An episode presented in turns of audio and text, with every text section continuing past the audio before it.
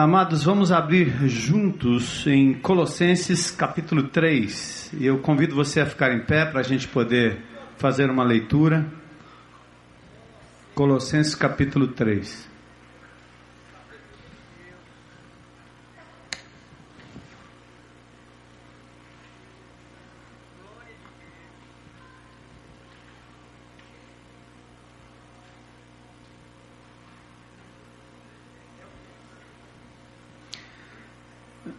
Nós vamos ler dos versículos 12 até o 17.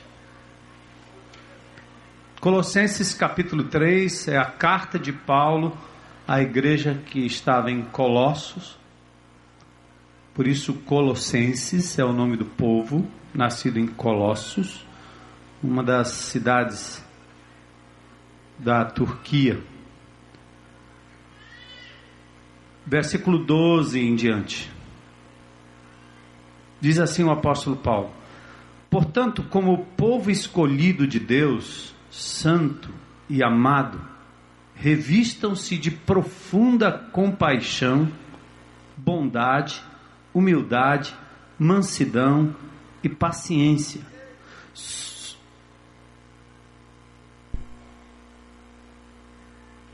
Suportem-se uns aos outros e perdoem as queixas que tiverem uns contra os outros. Perdoem como o Senhor lhes perdoou. Acima de tudo, porém, revistam-se do amor que é o elo perfeito. Que a paz de Cristo seja o juiz em seu coração, visto que vocês foram chamados para viver em paz como membros de um só corpo. E sejam agradecidos habite ricamente em vocês a palavra de Cristo. Ensinem e aconselhem-se uns aos outros com toda a sabedoria e cantem salmos, hinos e cânticos espirituais com gratidão a Deus em seu coração. Tudo o que fizerem, seja em palavra ou em ação, façam-no em nome do Senhor Jesus, dando por meio dele Graças a Deus Pai. Senhor, nós te adoramos pela tua palavra, reconhecemos que o Senhor está aqui no nosso meio e agora eu peço em nome de Jesus que toda a distração, Senhor, toda a interferência que venha tirar a nossa mente do foco da tua palavra e da pessoa de Jesus e da nossa responsabilidade em conhecer esse Deus maravilhoso, partilhando dele aos outros, Senhor, seja repreendido em nome de Jesus. Que o Senhor nos dê paz, que a nossa mente e o nosso coração estejam focados em Ti e na Tua palavra. Completa a Tua obra, Senhor, nesta noite. Nós pedimos em nome de Jesus. Amém. Amém.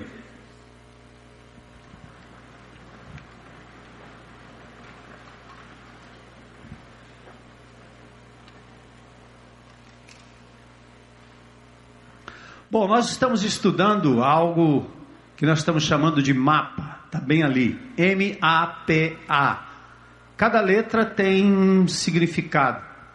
O M de meditar, o A de abrir aquilo que você medita na palavra com alguém, o P de planejar o que você vai fazer a respeito daquilo que Deus está lhe mostrando, lhe dizendo seja uma correção de rota, seja uma reparação, seja um novo hábito na sua vida, seja algo que você já estava fazendo bem e agora vai fazer melhor.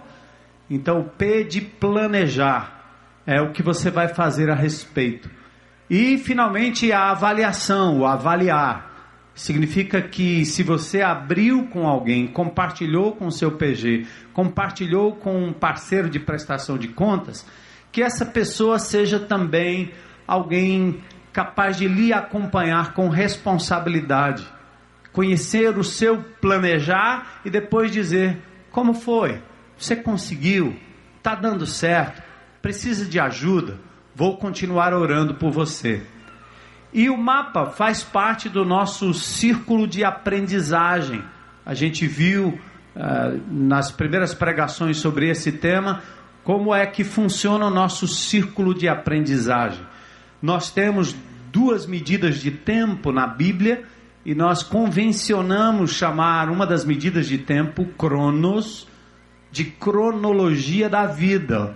É o seu caminhar, são os seus anos de vida, é o seu dia a dia. Você vai cronologicamente avançando. Cada minuto, cada segundo você já viveu e vai viver o próximo daqui a pouco. É assim a minha vida, a sua vida, cronos. Também falamos que há um dado momento na nossa vida, aliás, dá um dado momento na nossa vida em que o Senhor intervém. E esse tempo de intervenção divina sobre a sua vida, nós estamos chamando de kairos. É a mesma palavra para tempo, só que ela é usada para um tempo definido, uma intervenção especial de Deus na sua vida. É quando você deve dar atenção ao que Deus está falando. O kairos pode ser um incidente, um acidente, uma dificuldade, uma luta, uma alegria, uma grande coisa, uma grande conquista.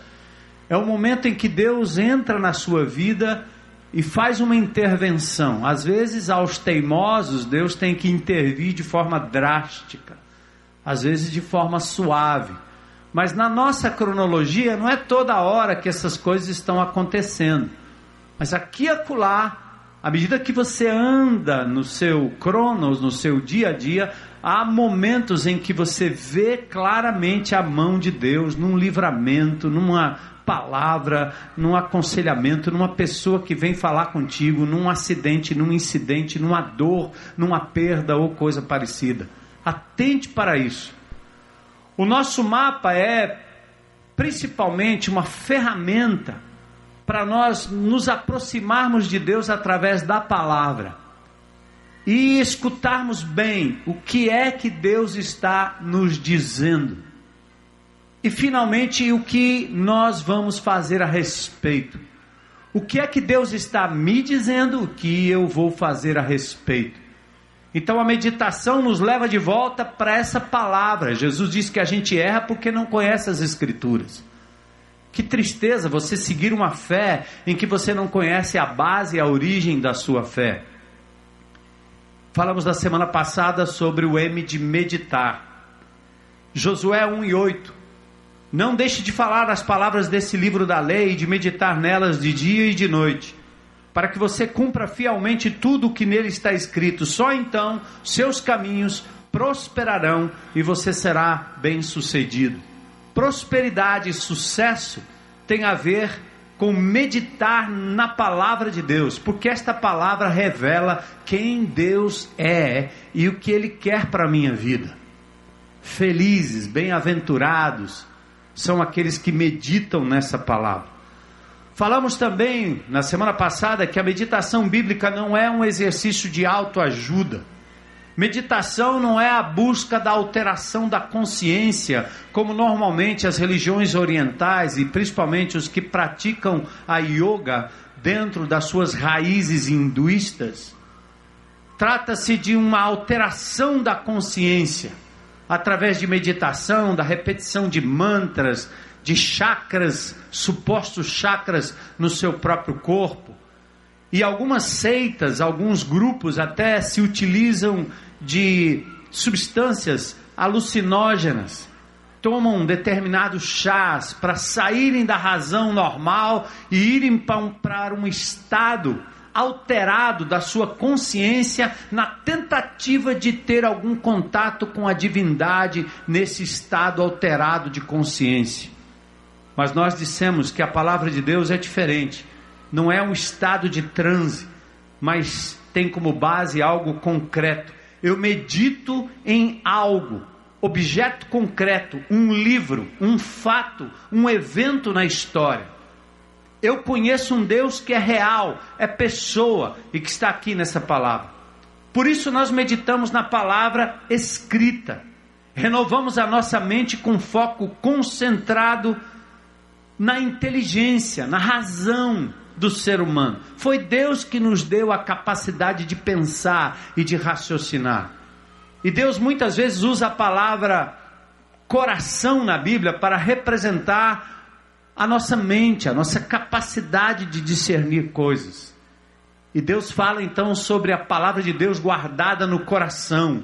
Coração não tem memória, mas é que a palavra coração, coração, o termo hebraico leb, significa a palavra, tem o significado, aliás, da mente, que pode ser então o armazenamento dessa palavra. Coração, mente. A mente que memoriza, que decora, que pensa a palavra, que rumina a palavra.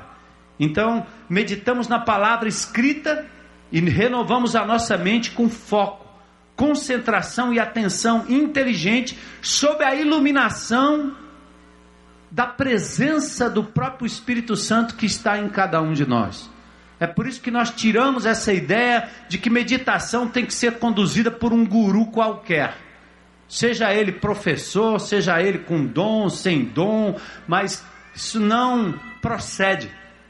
Cada um, cada crente em Cristo Jesus, batizado com o Espírito Santo, no momento que ele crê, ele recebe a presença do Espírito e a capacidade de compreender as Escrituras.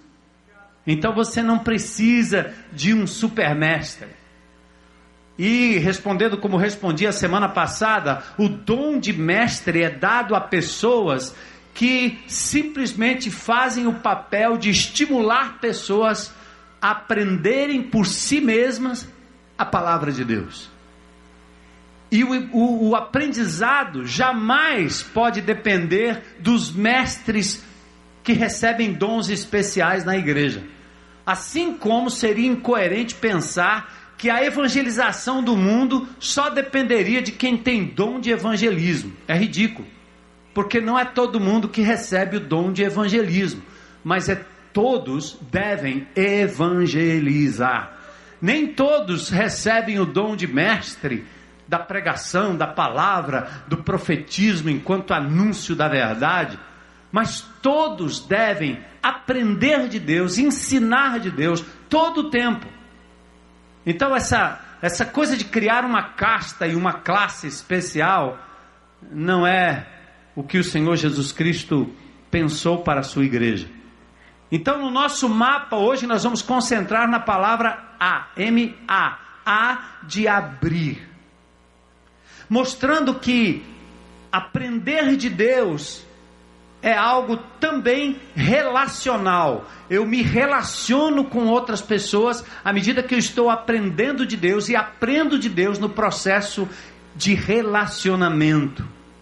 Meditar, meditar sozinho, só você na palavra, na madrugada, durante o dia, no seu carro, lá no seu quarto, na montanha, seja onde for, meditação da palavra de Deus só provoca mudanças duradouras na minha vida à medida que eu convido outras pessoas para entrarem com a gente nesse processo.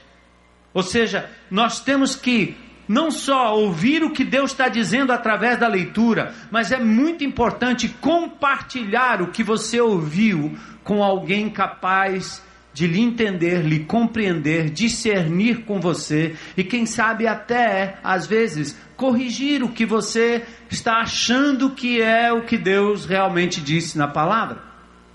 Porque assim como nós somos seres humanos, a despeito de termos o Espírito Santo, nós cometemos falhas, às vezes, na interpretação da própria palavra de Deus. Então, meditar e Deus falar com você é muito importante por duas razões. Primeiro, você se abre para ser amado, corrigido, cuidado. E à medida que você compartilha com alguém, você reparte a bênção de Deus.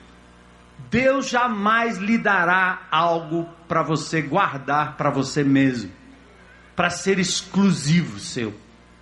Aliás, a bênção de Deus só vem quando você reparte, reproduz, repassa. Por isso que a meditação não pode ser algo egoísta. É pessoal, é íntimo, é uma descoberta sua, lá na sua casa, recluso, no seu íntimo mas também é um exercício de partilha. Abrir.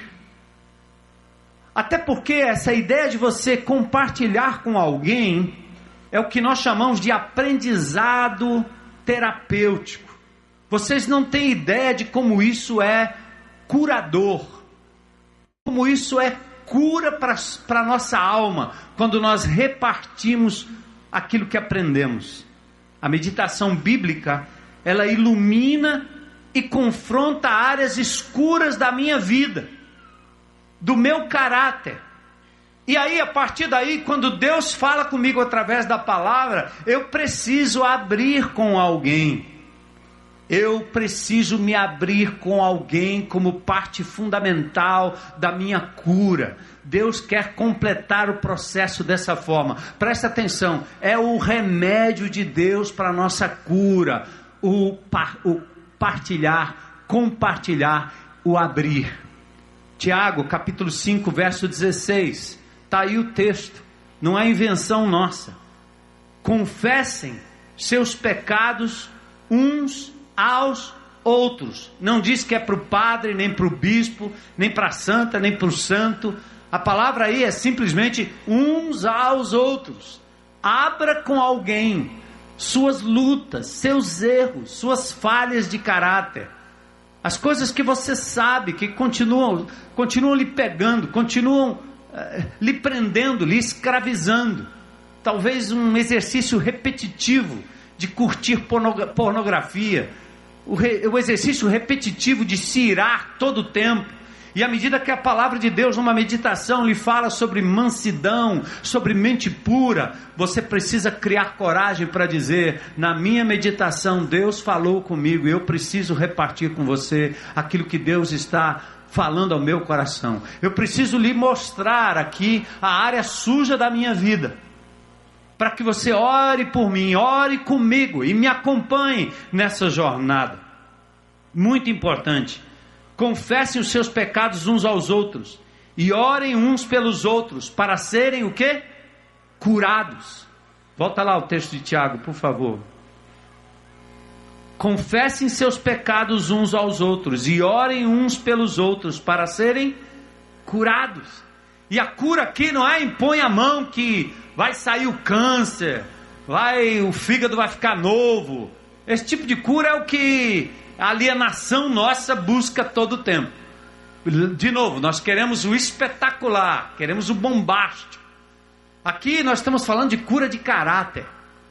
Eu prefiro que Deus cure o meu caráter, mude o meu jeito de ser, para ser conforme a pessoa de Jesus, do que me manter absolutamente inteiro fisicamente, para eu continuar usando meu corpo e minha vitalidade para pecar contra Ele. Pense nisso, meu irmão. Aliás, as maiores doenças que se somatizam no nosso corpo têm a ver com desequilíbrio emocional. Hoje nós estamos vivendo uma geração que está todo mundo doente, todo mundo estressado, aparecendo determinados tipos de doenças que você faz todos os exames, a bateria de exames, e o médico diz: Nós não estamos vendo nada aqui no exame. Qual é a origem? Estresse. Qual é a origem do estresse? Desequilíbrio emocional. Qual é a origem do desequilíbrio emocional?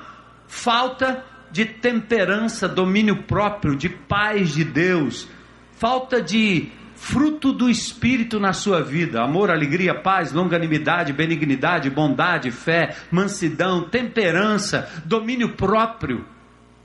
Então, num certo sentido, a origem de toda doença que se somatiza é espiritual.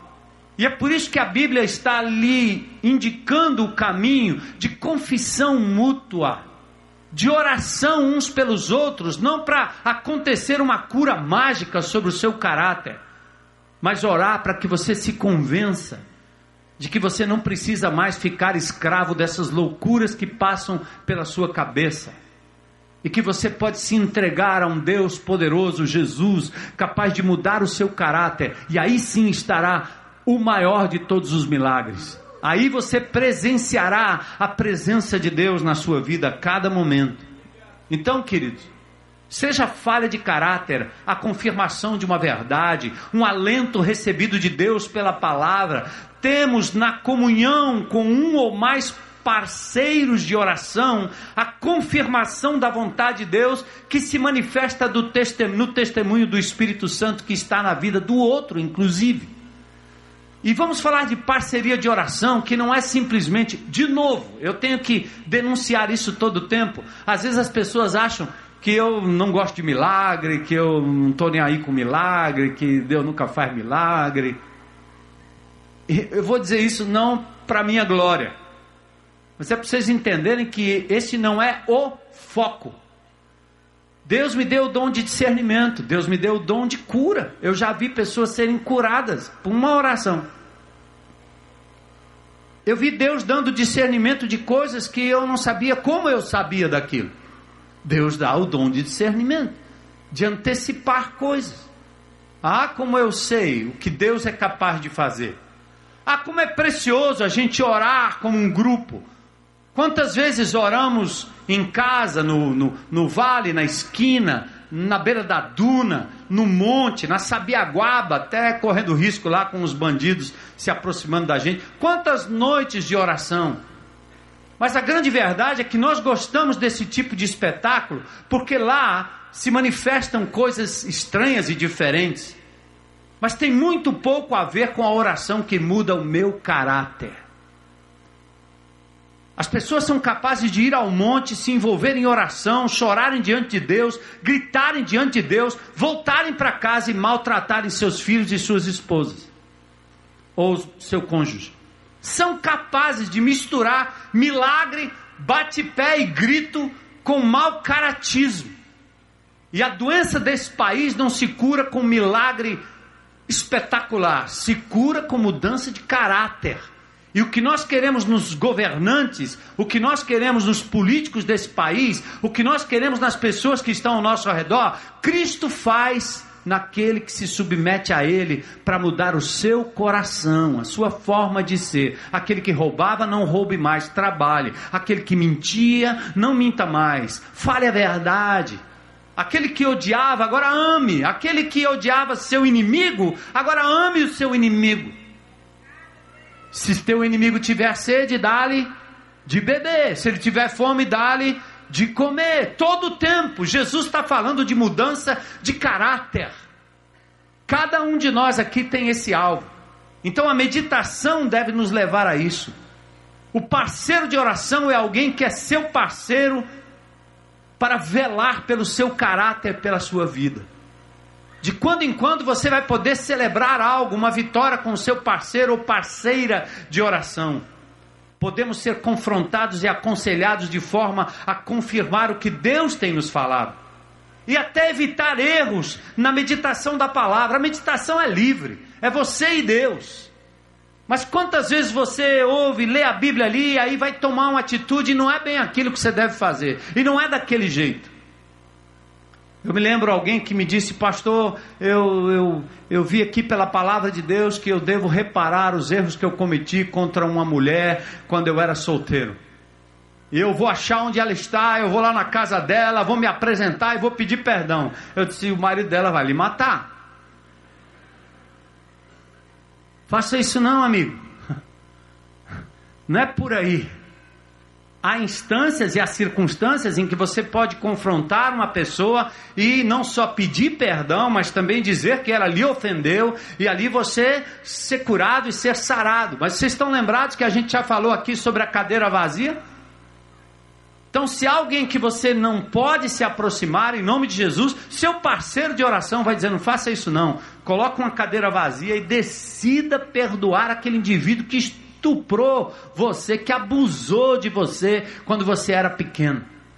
Mas talvez não cabe agora você ir lá destruir um lar, denunciar e fazer uma série de coisas que talvez se transformem numa vingança pessoal mais do que uma reparação. Então, quando você abre aquilo que Deus está lhe dizendo com uma outra pessoa, você tem mais uma ação do Espírito de Deus naquela outra pessoa para lhe ajudar a entender o caminho, confirmar as verdades bíblicas. Eclesiastes 4, 9 e 10 diz: É melhor ter companhia do que estar sozinho, porque maior é a recompensa do trabalho de duas pessoas. Se um cair, o quê?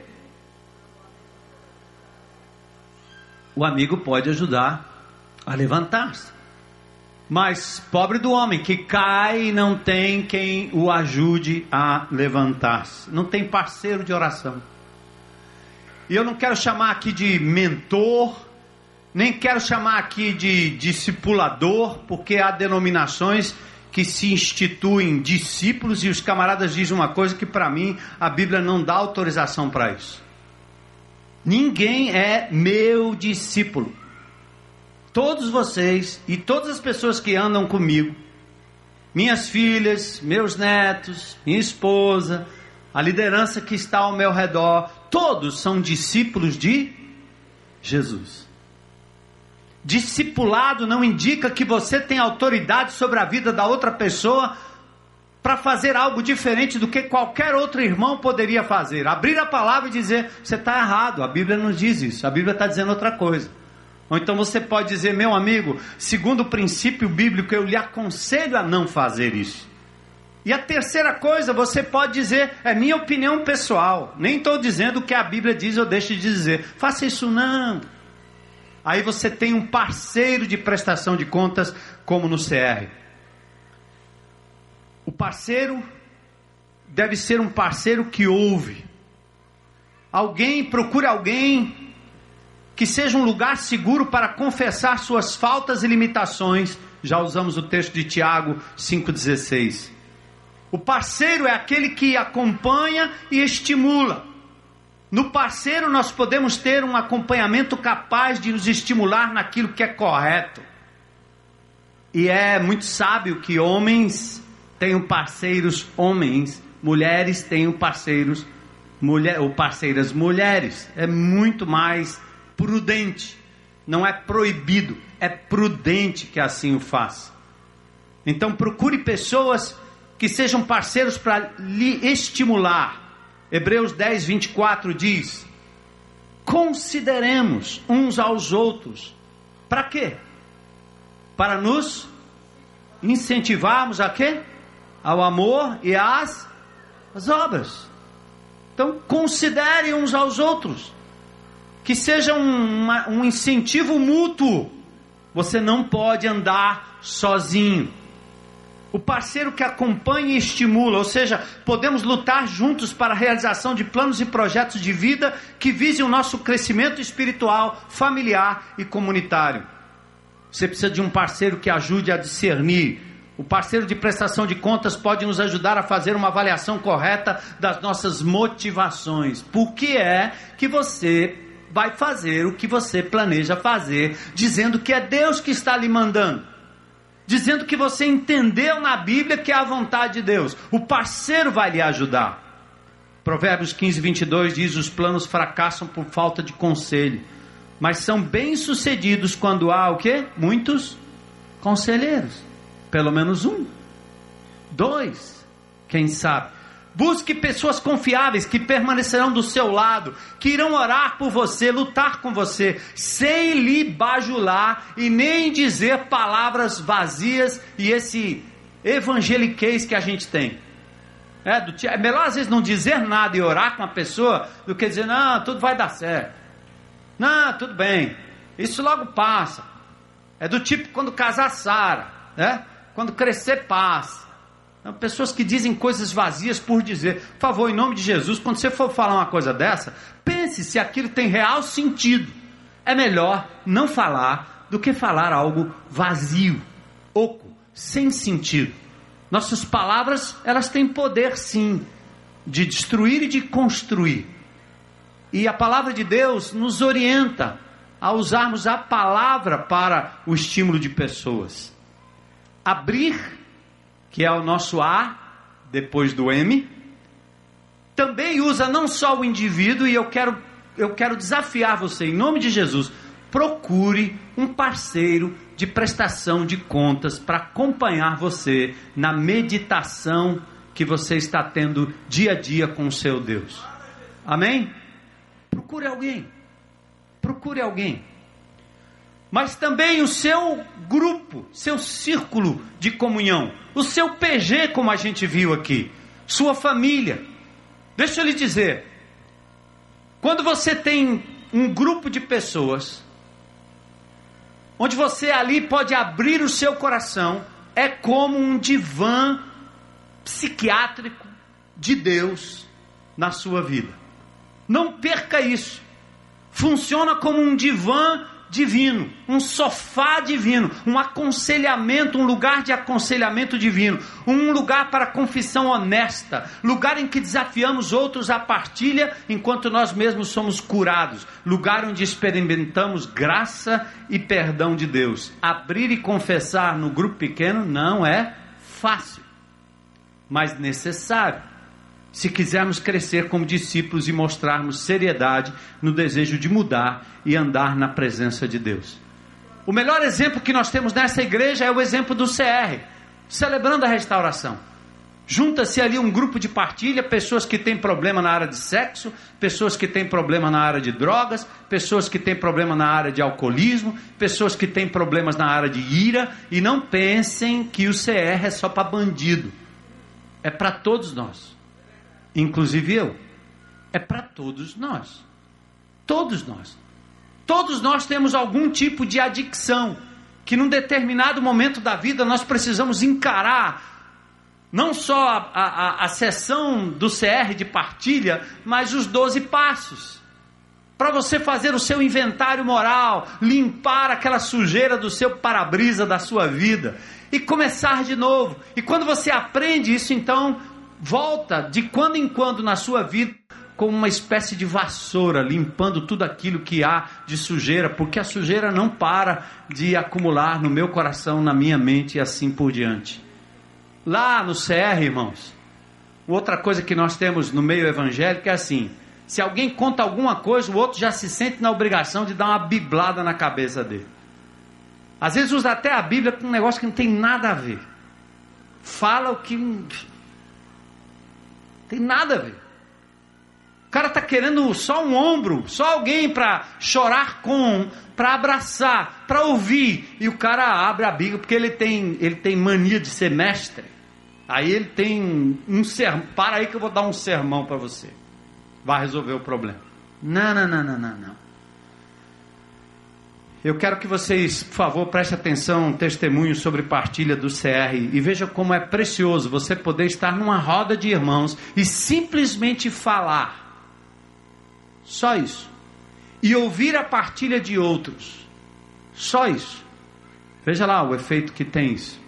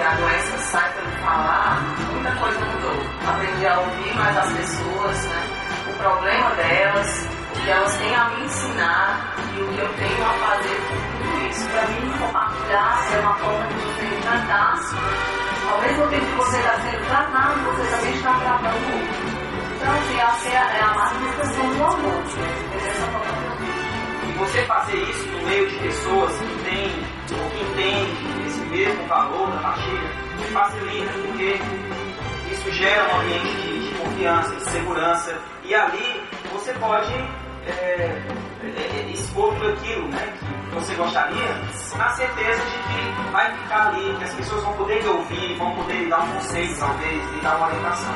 Então a partilha para mim é importante, por, por ser esse ambiente de segurança. Né? Para mim é mudança, partilha, é motivação, é incentivo, e é para mim partilhar é muito mais que uma conversa. É colocar todo sentimento é, ou vontade negativa e até mesmo positiva para fora. É, pois partilhar também é celebrar vitórias. Escutar também a partir dos outros me edifica bastante.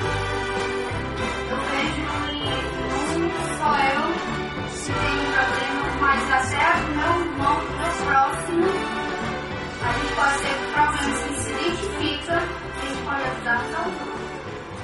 Isso pra mim é partilha. Partilhar para mim é de suma importância. Eu não consigo viver sem eu partilhar com alguém outras, outras coisas que eu compartilhar, eu consigo dar voz aos meus medos, às minhas fragilidades, eu consigo expor traumas mais profundos que aconteceram, que acontecem no meu dia a dia, e ao mesmo tempo eu consigo perceber os caminhos que eu posso trilhar durante esse processo. Eu me considero um ambiente favorável de confrontação comigo mesmo, onde eu percebo características em mim que sozinho não consigo identificar, mas quando eu com pessoas partilhando, abrindo meus sentimentos, aí sim eu consigo abrir com outras pessoas para mim é uma situação favorável sempre forças enfrentar as minhas lutas nas diversas áreas e níveis que eu tenho. Eu percebo que o meu crescimento pessoal ele é contínuo e crescente. Assim eu consigo, inclusive, celebrar as áreas que eu estou caminhando em vitória. Por isso, para mim, a partilha é importante. Valeu, amém. Glória a Deus. Tem uma declaração daquele bispo anglicano, africano, Desmond Tutu. Ele diz assim: quando se recusa a partilhar, corre-se o risco de perder tudo. Quando se recusa a partilhar, corre-se o risco de perder tudo. Então, abre, abra. Algumas pessoas, é, elas, elas às vezes com razão e às vezes sem razão, têm medo de abrir. Porque, ah, se eu contar aqui, todo mundo vai contar para todo mundo, né? O camarada está numa roda lá e ele começa a abrir: meu problema é isso, meu problema é sexo, meu problema é pornografia, meu problema é ira. E o outro diz: meu problema é fofoca.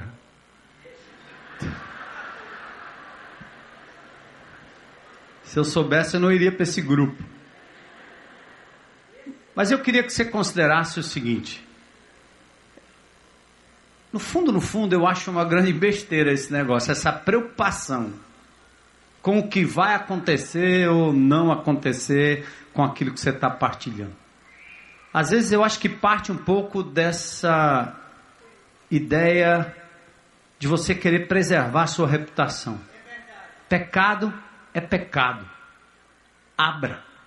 Chama pecado de pecado. A liderança dessa comunidade aqui aprendeu a fazer isso. A gente não esconde, não precisa esconder. Quando o indivíduo diz pequei contra Deus, fiz isso, fiz aquilo, fiz aquilo e aquilo outro, ele é tão melhor recebido pelo Pai do que aquele que diz sempre fui obediente, nunca tive problema e é um presunçoso. A Bíblia Trata com misericórdia aquele que se coloca como um pecador que diz: Tem misericórdia de mim, eu preciso de ajuda. Você cresce diante de Deus quando você abre suas falhas, suas lutas e seus, seus problemas. É por isso que a gente curte tanto trabalhar com os meninos da, do, dos centros educacionais, o pessoal do presídio, porque eles não escondem nada. Matei cinco, roubei dez. Eles não têm problema de dizer. E a partir disso você tem um caminho aberto para a restauração. O crente tem, às vezes, na própria estrutura da igreja e na estrutura da liderança, e é por isso que muitos pastores, Brasil afora, às vezes despencam do ministério, porque eles têm a ideia de que eles não podem abrir para a igreja suas fraquezas. O povo não pode saber das fraquezas. Quantas vezes vocês ouviram aqui nesse púlpito homens de Deus confessando coisas que você diria, esse cara aí fazendo isso? Mas o CR nos ensinou, né? A restauração nos ensinou que nós podemos abrir. Não, não se preocupe. Se a coisa ser aberta, confessada, para ser aberta, ser confessado de verdade, abra. Sem receios. Acima de tudo, você fala a um Deus que te justifica e que te ama a despeito de qualquer coisa. Eu tenho dois textos que eu gostaria de compartilhar com vocês para a gente terminar. Primeiro, eu quero olhar com uma lente para esse texto de Colossenses 3,16. Abram comigo, eu vou ocupar ainda mais uns 15 minutinhos aí para a gente trabalhar esses dois textos. Olhe bem para esse texto habite ricamente em vocês o que? Palavra de Cristo. Ensinem e aconselhem-se o que? Uns aos outros. Isso é palavra de Deus, irmãos. Uns aos outros. Aqui não diz quem é, se precisa ter seminário, se é pastor, se é professor, se é diácono, se é obreiro, seja lá o que for. Nada disso é todo aquele que crê em Jesus Cristo e tem o Espírito Santo. Aconselhem-se mutuamente no Senhor. Ensinem uns aos outros. Então, olha que interessante.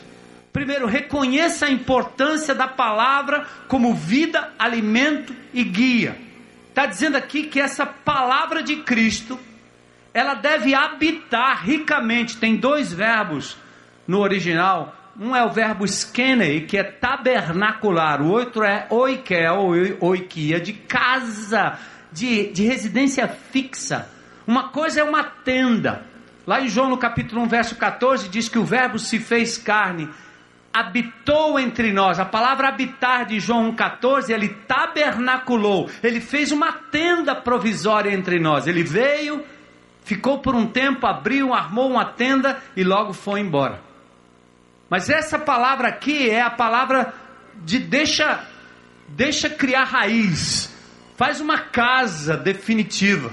Deixa a palavra de Deus fazer morada no seu coração. Habite ricamente em vocês a palavra. Muda o status da presença e da atuação de Deus. Deus não está de passagem na minha vida. Eu abro a minha meu coração e minha mente como eu o faria se eu soubesse que Jesus ia bater na minha casa amanhã. Eu prepararia minha casa, meu apartamento, meu cantinho, para recebê-lo da melhor forma possível.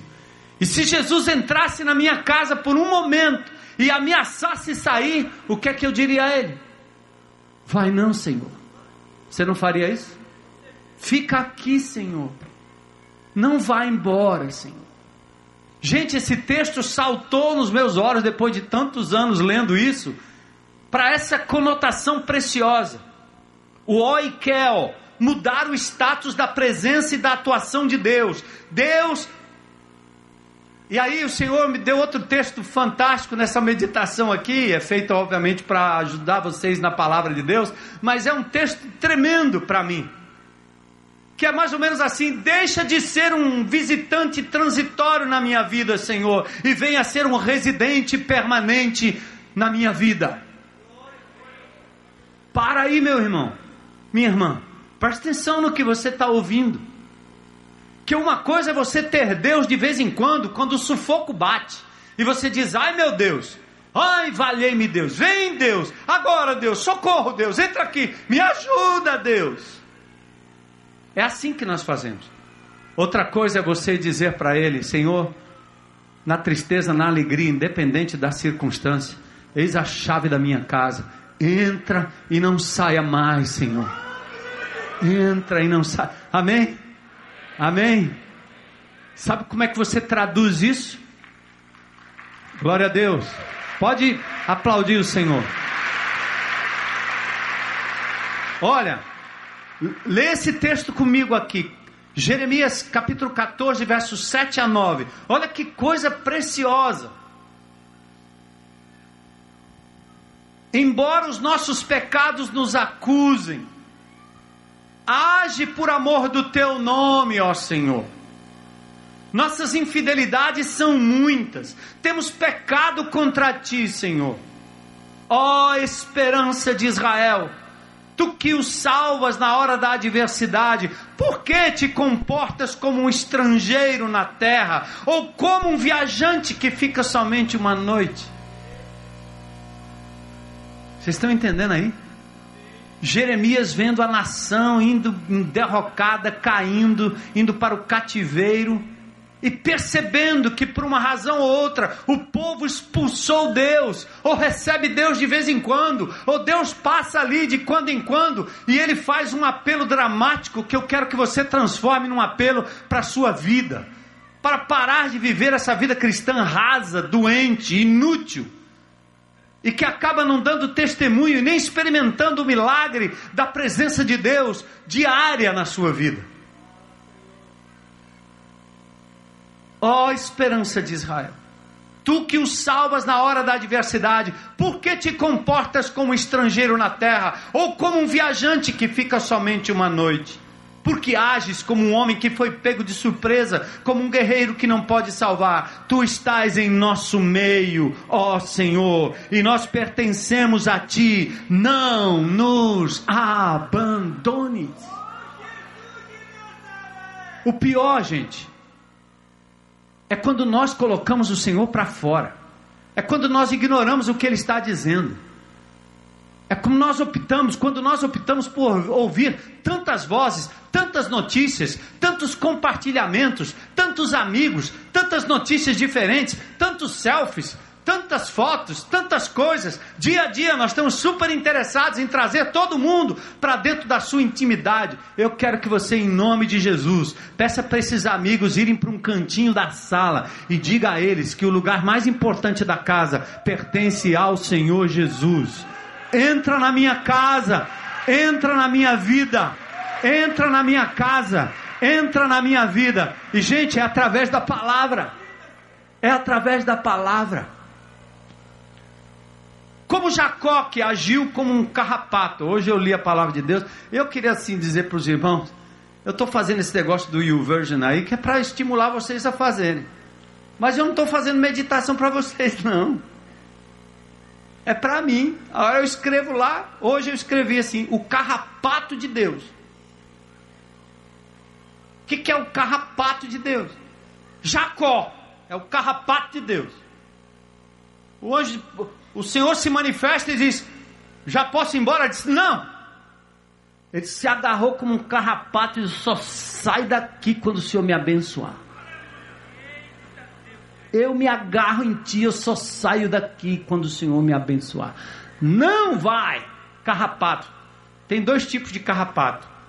Um que fica na sua, no seu hospedeiro por um tempinho e outro que esse aí não sai mesmo. Ele suga tudo tudo que pode se reproduz ali, e é ali mesmo que ele faz sua morada. Carrapato é um tipo de ácaro.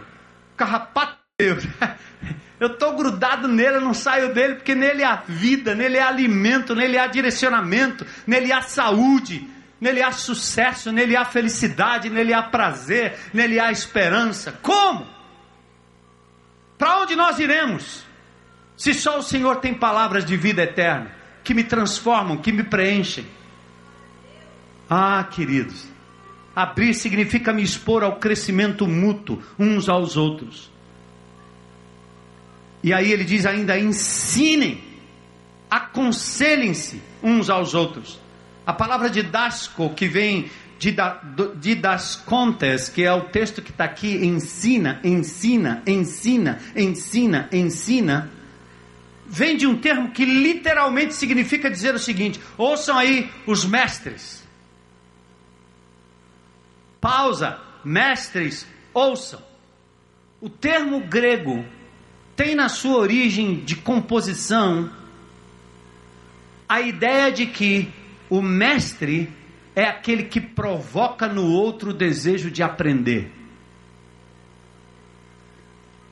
Deu para entender? É que provoca no outro o desejo de aprender. O homem de Deus, lá em 1 Timóteo capítulo 3, que é chamado para o ministério, ele é apto para ensinar, indica que ele é um aprendiz. E que ele provoca nos outros a sede de aprender de Deus. Esse é o grande mistério. E não a sede de vem a mim, porque eu sou o cara que tem todo o ensinamento. E se você não souber o que eu sei, você está errado. Não, não, não. Deus pode ser convidado para a sua vida, como Ele está sendo convidado para a minha vida a cada dia. Amém? Mesmo acesso. E aí, o outro texto que eu quero dizer para vocês, quando compartilhamos o que Deus diz em relação ao que precisamos mudar, nós saímos da negação. E dizer outra coisa, aquele que gosta do exercício intelectual de, de estudo bíblico para acumular conhecimento, ouça isso, o aprendizado é relacional e ele inclui pessoa. Sabe por quê? Porque nós imitamos vida e não decoramos uma matéria. Crente imita a vida de Jesus, não memoriza matéria sobre Jesus, não se torna acadêmico de Jesus, não quer fazer seminário antes de seu caráter ser mudado por Jesus. Quem deveria estudar a Bíblia com profundidade é alguém que tem maturidade e vida equilibrada, não alguém que tem vida desequilibrada e está querendo aprender a Bíblia para ficar dando biblada nos outros, dizer que sabe mais, que domina a Escritura, quando ainda não mudou o seu caráter completamente. Vida equilibrada. Por isso, abrir é parte do aprendizado relacional. Cristianismo é vida na vida e não conteúdo pelo conteúdo. Por isso, Paulo diz em 1 Coríntios 4,16: Suplico-lhes que sejam meus imitadores. 1 Coríntios 11:1 Tornem-se meus imitadores como eu sou de Cristo. Você imita a vida, caráter, não enciclopédia. Aqui tornamos a meditação e o aprendizado pessoal mais do que conhecimento represado em si mesmo, pois a partilha e a parceria com alguém próximo nos permite viver a real dimensão do que Deus projetou para nós. E outro texto que eu quero deixar com vocês é 1 João 1,7. Se, porém, andarmos na luz, como Ele está na luz, temos o que? Comunhão uns com os outros. Você anda com Jesus seu cônjuge anda com Jesus, a comunhão entre vocês aumenta. Se andarmos na luz como ele na luz está, temos comunhão uns com os outros, e o sangue de Jesus, seu Filho, nos purifica de todo pecado. Qual é a aplicação? Aqui temos a interessante conexão entre luz, comunhão e purificação do pecado. Ou seja, estamos em comunhão com Ele, estágio 1. E vivemos em comunhão com outros irmãos, estágio 2 vamos estar abertos para o processo de purificação dos nossos procedimentos, das motivações errôneas que poderiam nos levar à derrota e aos escândalos que minam o testemunho da nossa fé e destroem a nossa alegria e prazer de viver com Cristo e em Cristo. Aqui nós damos um salto da aprendizagem pessoal do um a um para a aprendizagem relacional. Um com alguns. Finalmente, só para te ajudar, se você for convidado a ser parceiro de alguém, aprenda a ouvir. Em nosso mundo tecnológico da pressa, da resposta rápida, saber ouvir é mais importante do que nunca. Ouvir se tornou algo raro. Ouça sua mulher, ouça seu marido, ouça seus filhos, ouça seus irmãos. Ouça, pare, ouça, olhe nos olhos, escute. Ouvir ajuda a construir relacionamentos, amizade, casamentos, filhos, resolver problemas, garantir compreensão. Por isso, Tiago 1,19 diz: Meus amados irmãos, tenham isso em mente, sejam todos prontos para ouvir, tardios para falar e tardios para se irar. Dica para você ouvir: olho no olho, ofereça a atenção dos seus olhos para quem está falando. O desejo de se comunicar bem exige proximidade. Coloca de lado telefone, computador, TV, livro e etc. quando você está falando com alguém. Outra coisa, esteja atento, mas tranquilo. Não se distraia com seus próprios pensamentos, sentimentos ou respostas prontas. Presta atenção ao que não é dito. Às vezes até pelo seu gesto de olhar para cima, de colocar a mão no telefone, está tão preocupado com outra coisa enquanto alguém está falando. Escute, observe, busque compreender. Mantenha sempre a mente aberta, respeito, ouça sem julgar, sem partir para conclusão. Não complete a fala do outro, não pense no que vai responder logo em seguida. E não interrompa. Ensinamos as crianças a não interromper, mas como adultos fazemos isso o tempo todo, não é não? Então aprenda a ouvir. Procura sentir o que o outro está sentindo. Quer um exemplo bíblico? Hebreus 13, 3. Lembre-se dos que estão na prisão, como? Como se aprisionados com eles. Dos que estão sendo maltratados, como se fossem vocês mesmos os que estivessem sofrendo no corpo. Vamos concluir. Irmão, faça um propósito hoje à noite de procurar um parceiro ou uma parceira de prestação de contas para a sua meditação. Primeiro, vamos continuar lendo a palavra de Deus, amém? Plano pequeno, plano grande, um evangelho, um capítulo por dia, um versículo por dia, não interessa. Você vai estar dizendo assim: Senhor, entra na minha casa, entra na minha vida, fica aqui, Senhor. Não sai, não. Eu te quero aqui comigo, todo tempo, todo dia, Senhor. Então, primeiro, ore a Deus antes de achar essa pessoa. Fale com alguém que seja mais maduro do que você na fé. É possível ter mais que um prestador de contas, quem sabe? Esse parceiro não tem que ser para sempre. Muito grude não presta não. Paulo e Barnabé foram parceiros por um tempo, depois foi Barnabé e Pedro e assim por diante. Nada desse negócio grudento. Nós estamos no reino de Deus, não é numa patota de amigos. Vai passar o resto da vida, aí se decepciona com um amigo, aí depois diz que não tem mais amigo. Não, não, não, não. Se abra com alguém, talvez alguém até diferente de você, alguém até pouco conhecido, mas que seja maduro na fé. Deixa claro no seu grupo pequeno quem é o seu parceiro. Estimule outros a fazerem o mesmo. E vamos assumir um compromisso pessoal. Partilha, confissão, oração e comunhão. Como é feliz o povo que aprendeu a aclamar-te, Senhor, e que anda na luz da tua presença. Habite ricamente em vocês a palavra de Cristo. Ensinem e aconselhem-se uns aos outros com toda sabedoria. Cantem salmos, hinos e cânticos espirituais com gratidão a Deus em seus corações. Vamos abrir? Abrir, abrir, abrir. Meditou? Agora abre, abre. Fala com alguém do que Deus está lhe dizendo. Submeta a alguém. Compartilhe. Esteja atento e aberto para que a comunidade do Senhor Jesus Cristo experimente a cura e mais do que isso, a presença dele em nossas vidas. Curva sua cabeça em oração aí, vamos orar.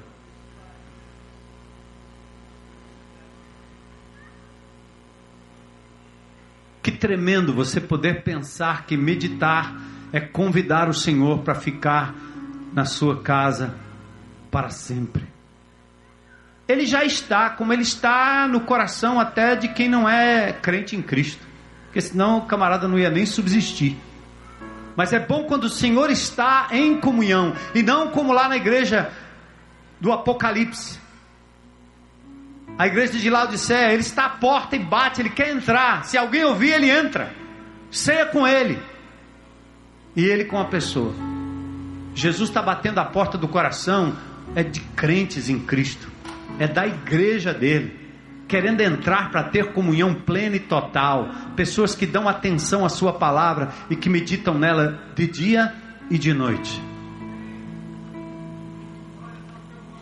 Faz esse propósito, irmão. E vamos completar o nosso círculo de aprendizagem.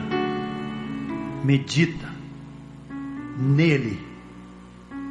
Deixa ele falar ao seu coração. Abre com alguém. Abre. Abre. Vitórias e derrotas. Lutas e coisas maravilhosas que o Senhor reafirma sobre a sua fé, sobre o seu futuro. Glórias ao teu nome, Jesus.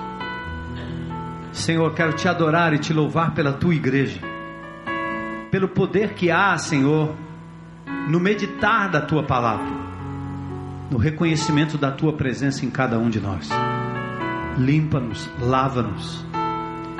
E eu quero hoje à noite ainda perguntar que se tem alguém aqui na tendinha, lá na internet, que hoje à noite gostaria de abrir a sua vida para dizer: Jesus, entra na minha vida, entra na minha agenda, Jesus. quero te dar prioridade, quero crer que o Senhor morreu por mim para me dar salvação, perdão de pecados, libertação. Quero ter comunhão contigo, quero ser teu discípulo, Senhor, tua discípula. E para isso, meu irmão, minha irmã, meu amigo, minha amiga, você precisa tomar uma decisão por Jesus, dar um passo de obediência. E a hora é essa. Não deixa para amanhã. O Senhor está aqui no nosso meio. E Ele é capaz de entrar na sua vida definitivamente e fazer uma tremenda obra de transformação do seu caráter, dos seus caminhos, da sua cronologia. Deus vai estar com você, operando o grande milagre de restauração que Ele faz naqueles que os seguem. Não seremos perfeitos aqui na terra, nem somos. Ele o foi. Mas um dia estaremos na Sua presença, na glória, porque ressuscitaremos para a vida eterna com Ele. Creia nisso e tome uma decisão hoje por Jesus. Será que tem alguém lá na internet? Eu não estou vendo, mas se tiver, estou te vendo lá, glória a Deus. Tá. Tem mais alguém aqui hoje à noite? coragem para levantar a sua mão. Deus te abençoe. Estou te vendo lá atrás. Estou te vendo. Amém. Tem mais alguém para dizer hoje à noite eu gostaria de entregar minha vida a Jesus? Aleluia. Aleluia. Aleluia. Preste atenção. Seu compromisso não é comigo. Seu compromisso não é primariamente com essa igreja. Ninguém está te fazendo passar para a lei dos crentes, nada disso. Nós queremos que você hoje seja de Jesus, ande com Jesus, creia em Jesus, aceite a Jesus, seja filha do Senhor através de Jesus. Tem alguém hoje à noite coragem para dizer: Eu quero, louvado seja Deus, amém, amém, amém. Mais alguém hoje à noite? Confessar diante dos homens, como ele se deu diante de todos, por mim, por você, teve coragem de se doar. Mais alguém hoje à noite? Levanta sua mão aí. Glória a Deus. Glória a Deus. Glória a Deus.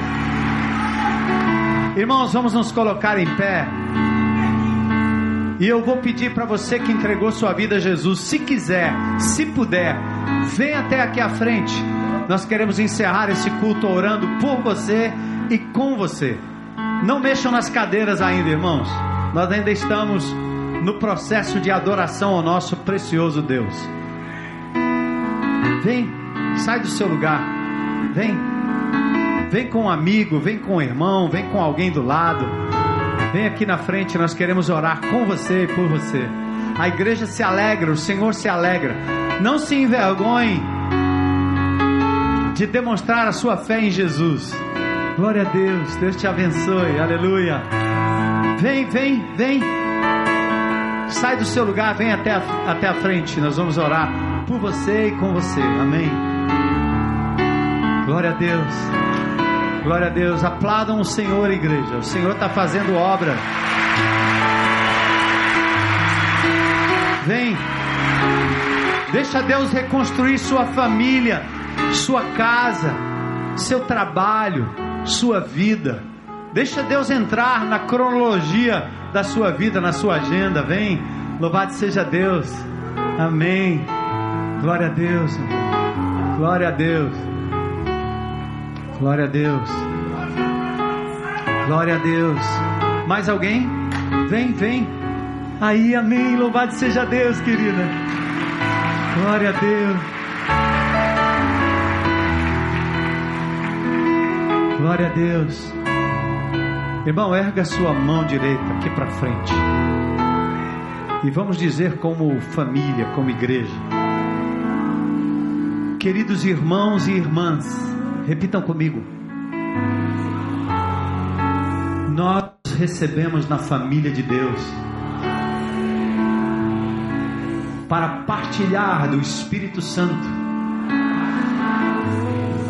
para crescermos juntos na palavra nós adoramos ao Senhor Jesus. Nós reconhecemos que o inimigo hoje foi derrotado. Porque a vitória de Cristo se manifestou na vida de vocês. Desejamos toda a graça, todo o amor de Jesus, toda a libertação em seu nome. Vem, faça parte da família de Deus. Nós o recebemos em nome de Jesus. Aleluia. Deus abençoe vocês. Glória a Deus.